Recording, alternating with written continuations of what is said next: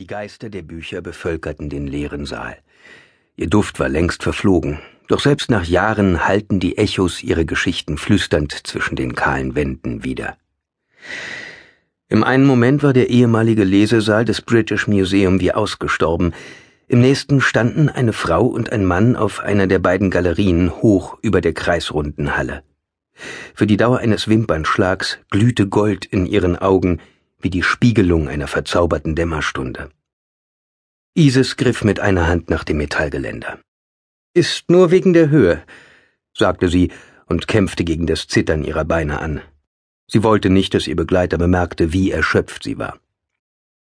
Duncan schaute über das Geländer in die Tiefe. Er war nicht gut darin, seine Sorge um Isis zu überspielen. Natürlich durchschaute er sie. Früher einmal waren sie Experten darin gewesen, andere Menschen zu belügen und Geheimnisse zu wahren, doch wenn sich heute ihre Blicke trafen, waren all ihre Täuschungstalente nutzlos. Sie lasen die Mimik des anderen wie Zeilen auf Papier. Drei Etagen hoch hatten hier einst die Regale gereicht, doch seit die Nationalbibliothek das Museum verlassen hatte und in einen anderen Stadtteil Londons gezogen war, blieben die Wände rund um den Lesesaal kahl. Eine Weile lang hatte man den Kuppelbau im Innenhof des Museums als Ausstellungsraum genutzt, aber nun blieben seine Türen verschlossen, seine Lampen erloschen. Durch die hohen Fenster rund um die Kuppel fiel der Schein der Nachtbeleuchtung des Hofs, ein fahles Gelb, das kaum bis zum Boden des Lesesaals reichte.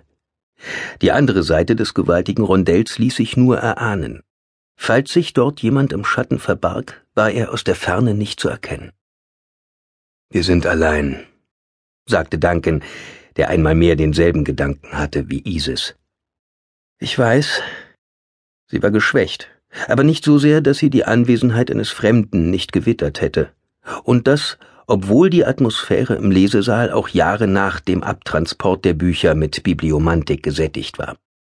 Dafür gab es mehrere Gründe. Der wichtigste verbarg sich tief unter dem Boden des Saals, in der geheimen Gruft seiner Erbauer. Das Sprungbuch, das Isis und Duncan benutzt hatten, um hierher zu gelangen, hatte sich bereits in Luft aufgelöst. Auch sein Gegenstück, das vor langer Zeit mit vielen anderen in einem Geheimfach in der Wand deponiert worden war, musste verschwunden sein.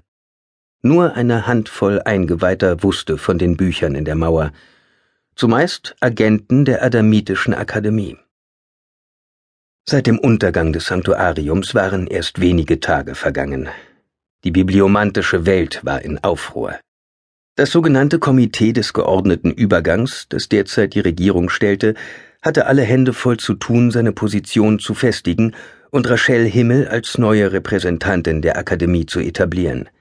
Hinzu kam die Bedrohung durch die Ideen, die aus dem goldenen Abgrund zwischen den Seiten der Welt aufstiegen und ein Refugium nach dem anderen zerstörten.